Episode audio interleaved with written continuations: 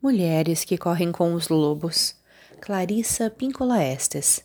Final, capítulo 13. O capote expiatório.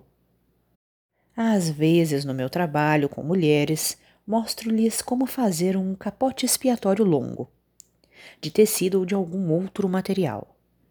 Um capote expiatório é um casaco que descreve em detalhes pintados ou escritos e com todo tipo de coisas costuradas ou pregadas nele. Os insultos que a mulher sofreu na sua vida, todas as ofensas, calúnias, traumas, feridas, cicatrizes. É a sua afirmação da experiência da mulher de ser transformada em bode expiatório.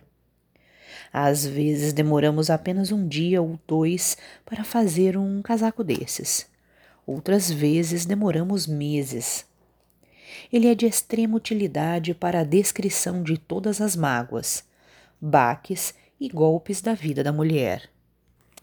A princípio, fiz um capote expiatório para mim mesma. Ele logo ficou tão pesado que precisou de um cortejo de musas para carregar a cauda. A minha intenção era de fazer esse casaco e mais tarde, depois de ter posto todo esse lixo psíquico num único objeto psíquico, eu poderia dispersar uma parte da minha antiga fragilidade ao incinerá-lo. O que aconteceu, porém, foi que pendurei o casaco no teto do corredor, e cada vez que passava por ele, em vez de me sentir mal, eu me sentia bem. Descobri que admirava os ovários da mulher que podia usar um casaco daqueles e ainda estar andando inabalável cantando, criando e abanando o rabo. Descobri que isso também se aplicava às mulheres com que eu trabalhava. Elas nunca queriam destruir seus capotes expiatórios depois de prontos. Elas queriam guardá-los para sempre. Quanto mais repulsivos e sangrentos, melhor. Às vezes também os chamamos de mantos de combate, pois eles são prova da resistência, das derrotas e das vitórias das mulheres como indivíduos e das suas parentas. É também uma boa ideia que as mulheres contassem sua idade não pelos anos, mas pelas marcas de combate. Qual a sua idade? Perguntam-me às vezes. Tenho 17 marcas de combate, respondo. Geralmente as pessoas não se retraem, mas começam alegremente a medir sua idade pelas marcas de combate.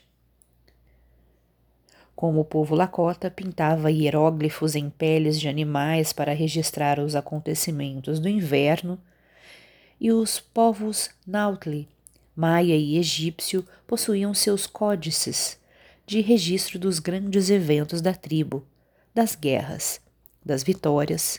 As mulheres têm seus capotes expiatórios, seus mantos de combate.